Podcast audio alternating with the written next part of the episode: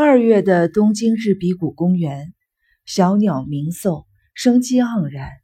尽管银杏树举树的叶子去年秋天就已经落光了，但由于樟树、黑松等常青树居多，仍是一片碧绿。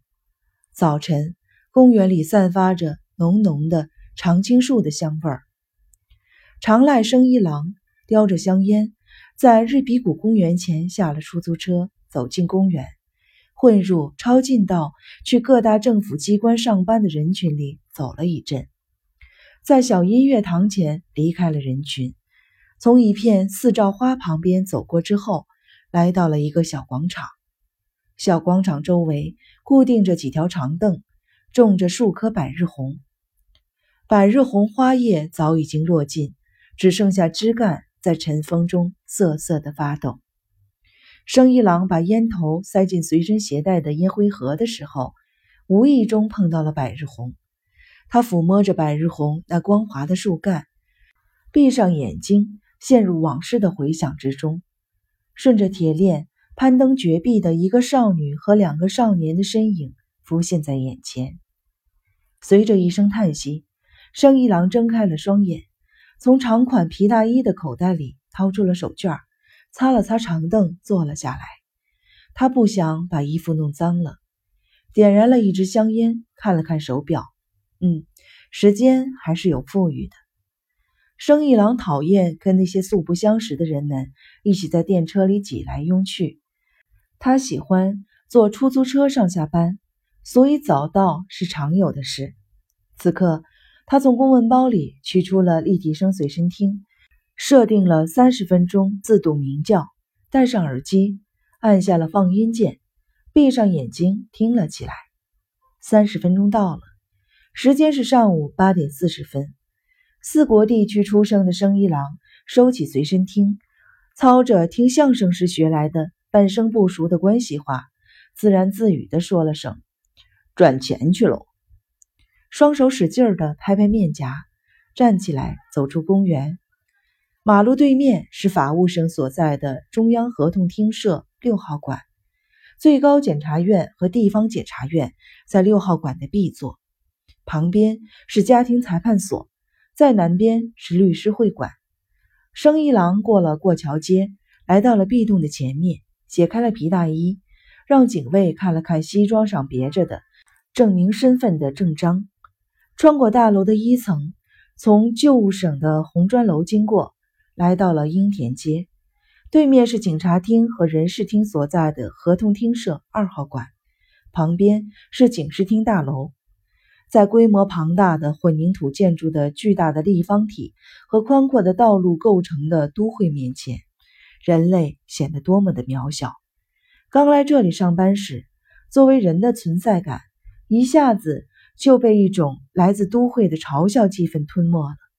现在呢，同样是这个人，已经学会了怎么利用这个把人类贬为渺小的群体的都会。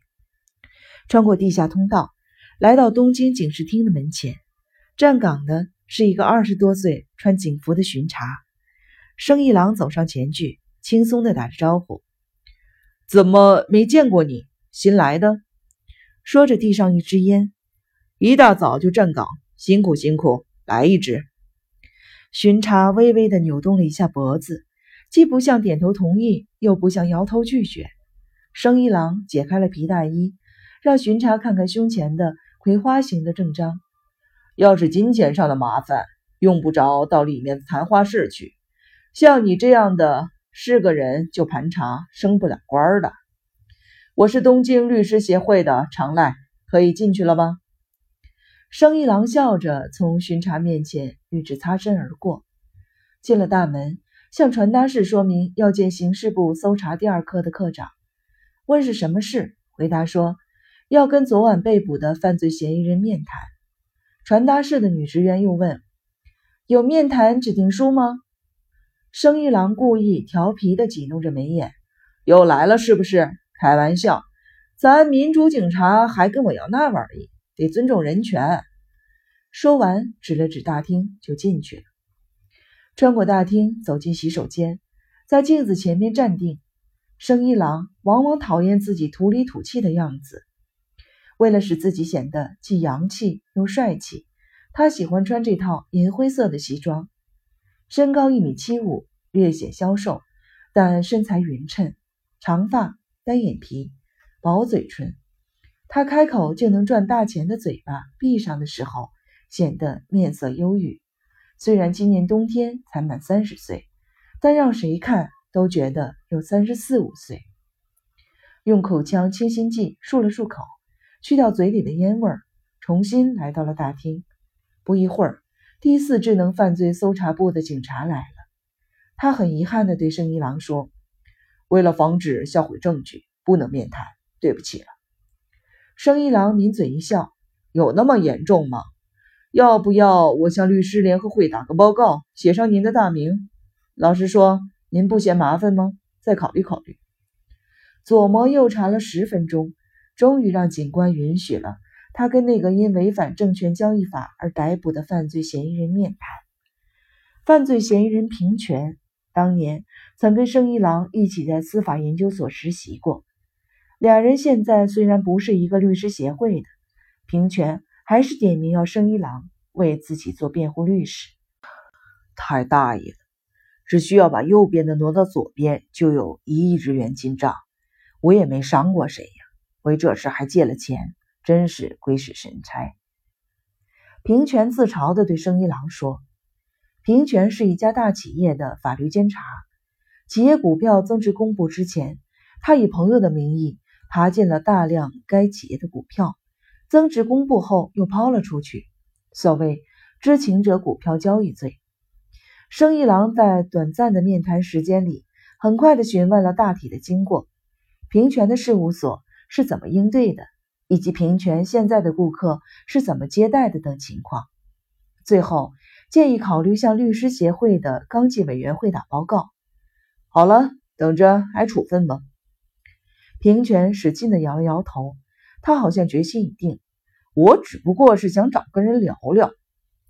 生一郎苦笑了一下，说：“司法研究所时代，你我有那么亲密吗？在这个世界上，没有谁跟你是真亲密，谁不是从头衔上来判定亲疏的呀？所以呀，连我这个水平的所谓的企业兼并专家都被捧上天了。我并没有那么强的能力嘛。”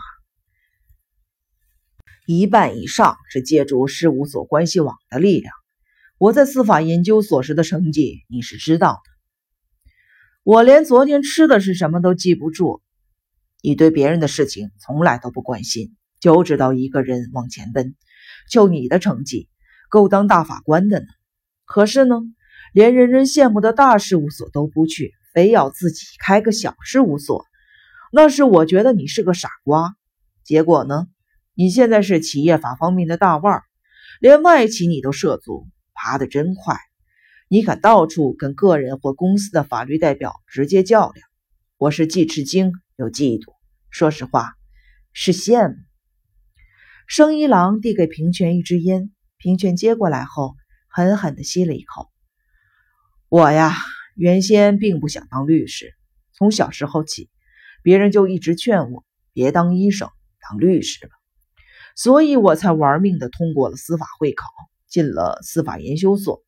可是打那儿以后，我就像解放了似的，跟大家一起疯玩起来。你呢，远离大家，拼命攻读商法、企业法。那时候我觉得你是个不可思议的家伙，怎么就不玩玩呢？干嘛那么拼命？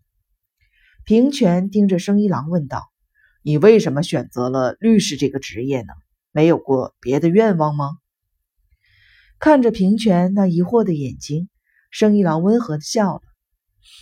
为了钱吧，来，再来一支。又递给了平泉一支烟，